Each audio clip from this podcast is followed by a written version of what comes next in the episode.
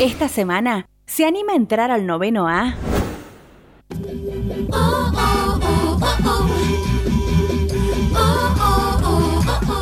Desde ayer y hasta mañana, el pueblo judío eh, va a estar celebrando Rosh Hashanah, el año nuevo 5781.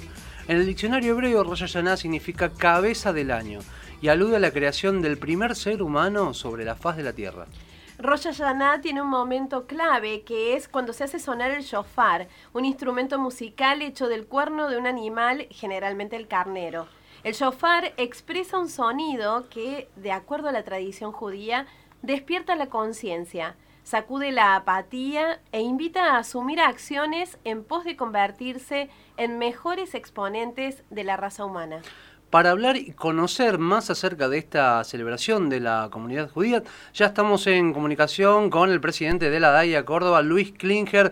¿Qué tal, Luis? Muy buenos días. Javier Sismondi y Susana Álvarez te saludan aquí desde Noveno a Río Cuarto.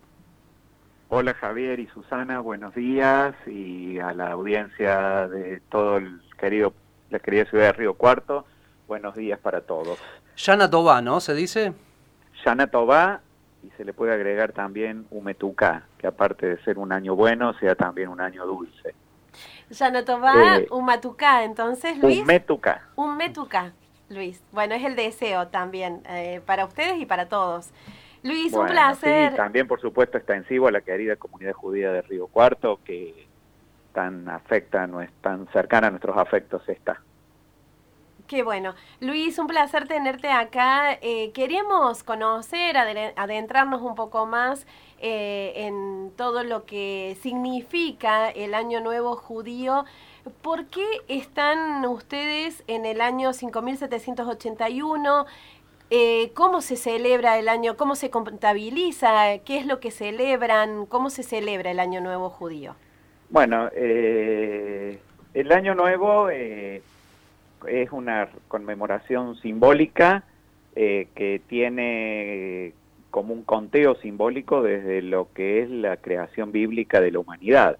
O sea, los 5.781 años representan eh, la creación del hombre a partir del nacimiento de Adán y Eva, según el texto del Viejo del Antiguo Testamento, la Torá, la Biblia, eh, y bueno, el, el, conteo eh, simbólico de aquella conmemoración de aquello tiene un, tiempo que eh, lleva esa cantidad, los 5.781 años, que eh, la celebración comienza al inicio del primer día del mes de Tishrei, dentro de lo que es el calendario hebreo, y es una conmemoración que tiene eh, distintos significados. Eh, fundamentalmente es una, es una fecha de balance, de introspección, una fecha de,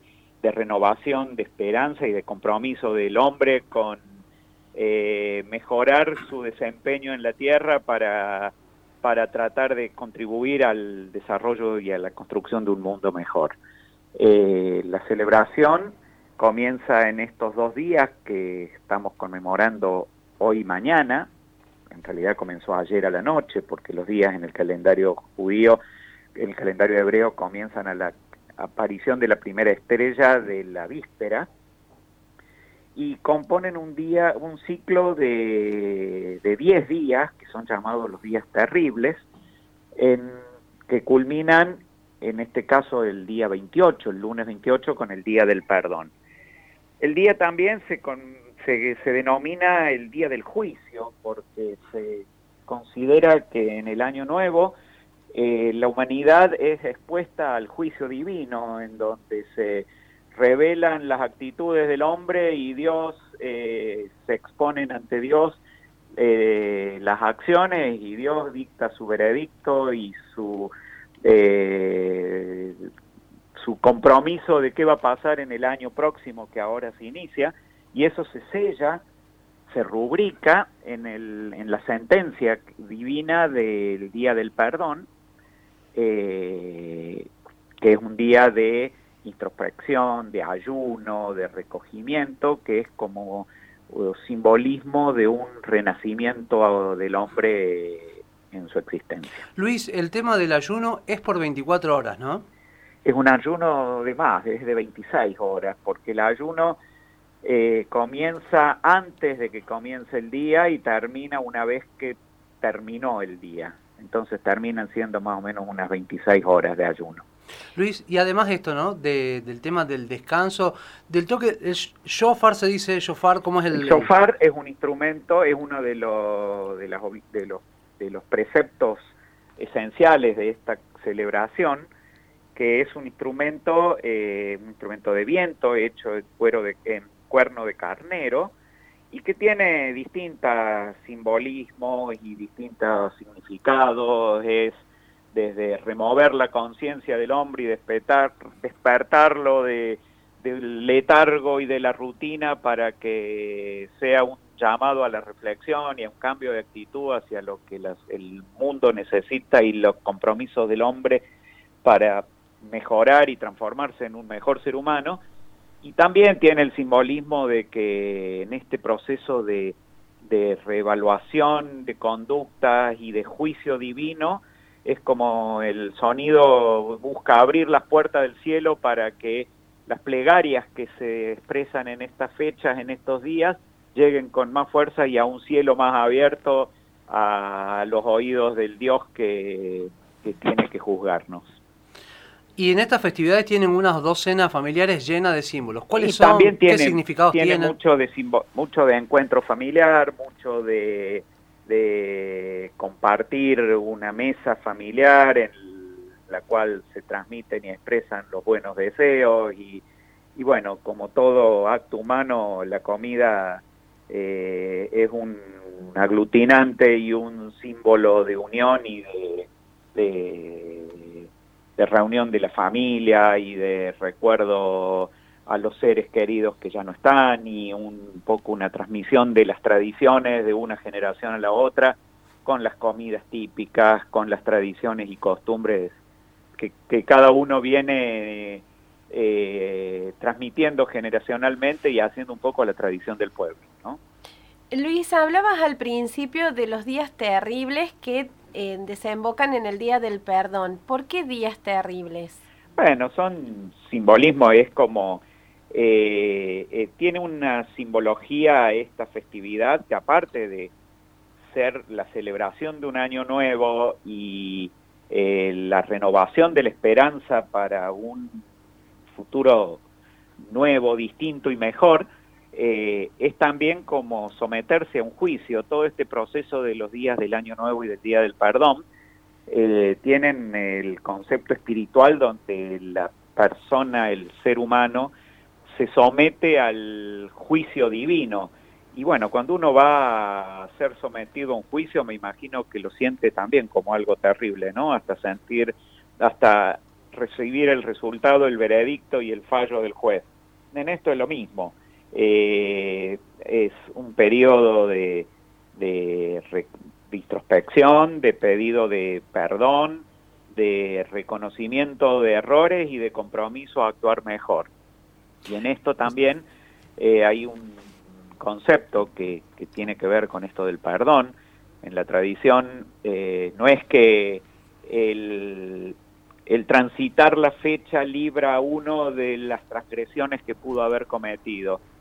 Eh, en realidad es un perdón espiritual, es, una, es un momento donde uno recapacita, hace un balance y eh, piensa qué es lo que hizo y dice las oraciones, la liturgia, instan a uno, lo llevan a pensar y en repensar cuál es lo que uno viene haciendo en su conducta diaria y qué es lo que debe cambiar para ser mejor.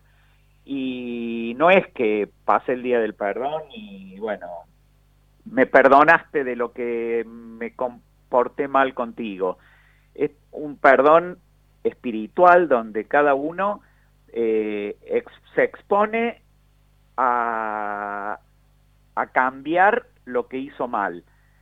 Pero no pasar el día del perdón ayunando libera uno de los errores que comete, sino que eh, es el compromiso de cambiar las conductas lo que a uno lo hace liberarse de los errores cometidos anteriormente.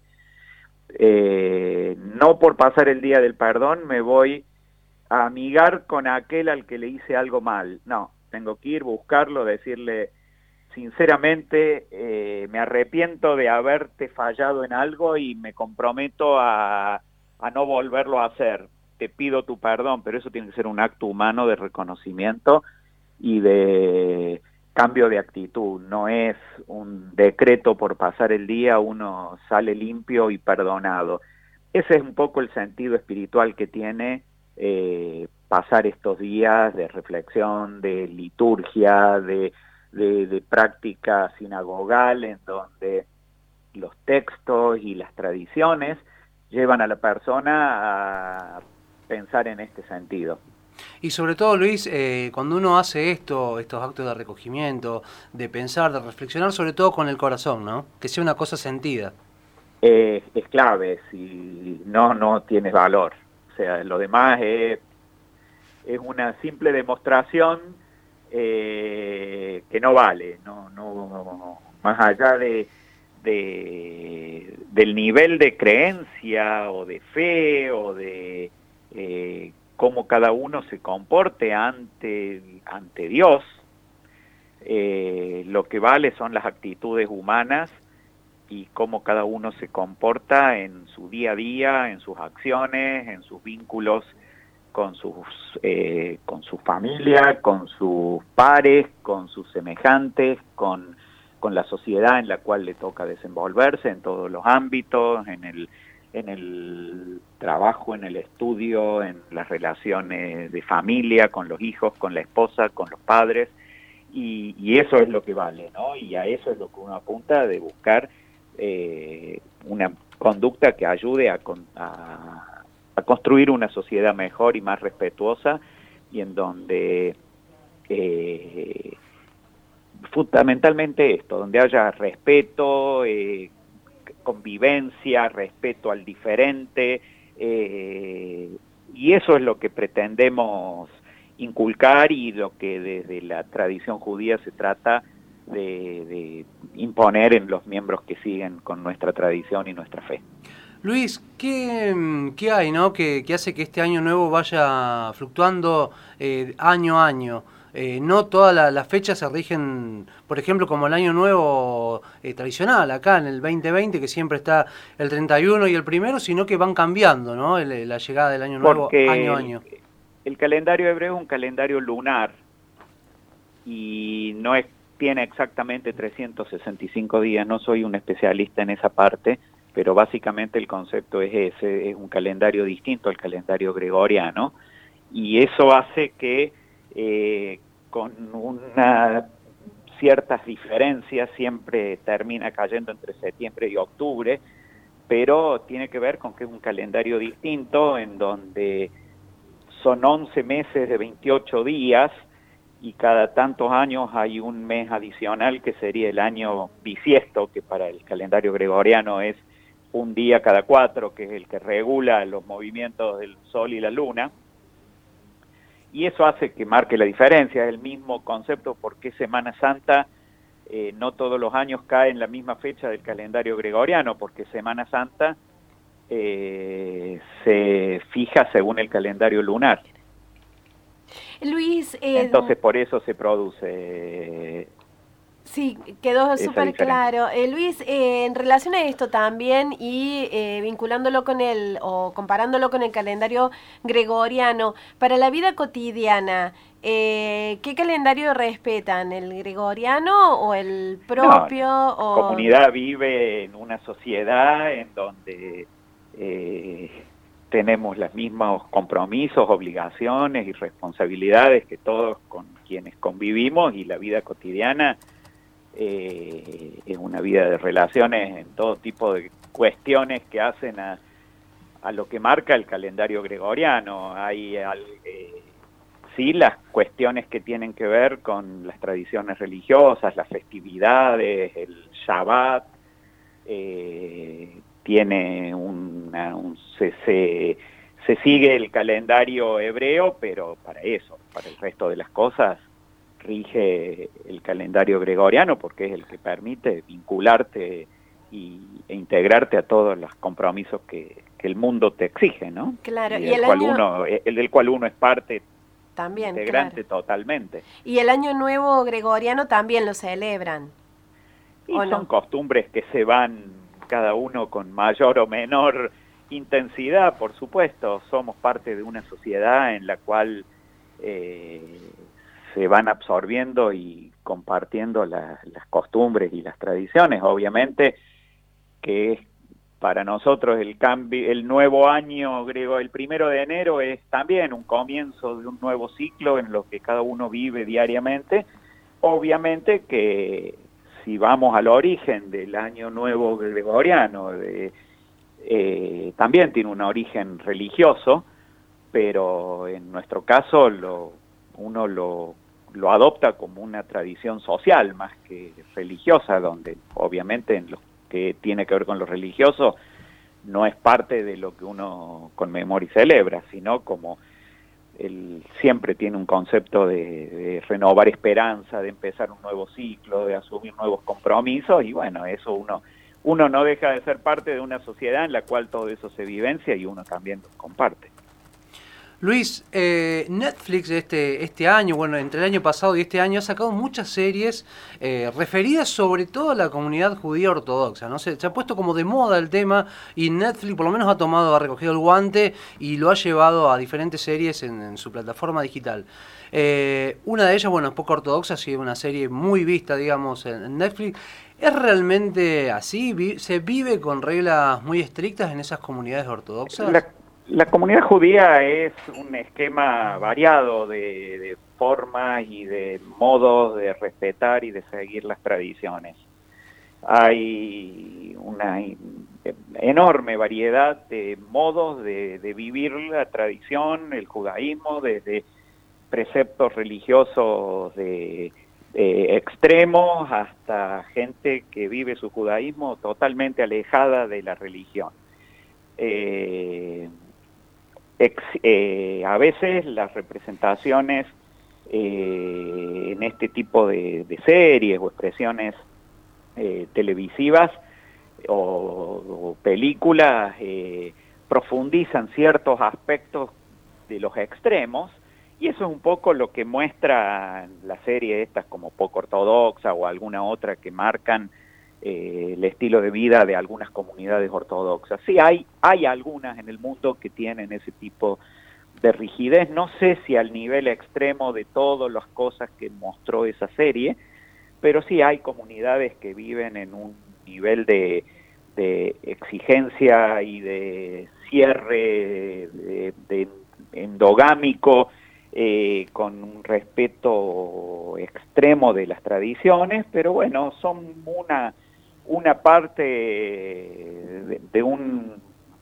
de una variedad enorme de, aspectos que, conforman lo que es el, el, pueblo judío en el mundo. La misma serie lo muestra cuando se contrapone el personaje principal con una judía proveniente de Israel para la cual parecían dos personas totalmente distintas y sin embargo las dos eran parte del mismo pueblo. No sé si recuerdan esos personajes que estaban en la película. Cuando él viaja, a, eh, viaja cuando viaja a Alemania y se encuentra con el grupo de, estudiantes de música y una de las chicas era una, una israelí que también era judía, pero que parecían de pueblos distintos y de tradiciones distintas porque la otra era totalmente alejada a las normas religiosas y bueno, eso también es, parte de la realidad del pueblo judío. ¿no? Se da ese choque, ¿no? Por lo menos en esa serie se ve, ¿no? Cuando él también, el, marido de ella, eh, viaja a Tel Aviv eh, y también ahí se encuentra con una Israel que no condice con, lo que él vive en su comunidad.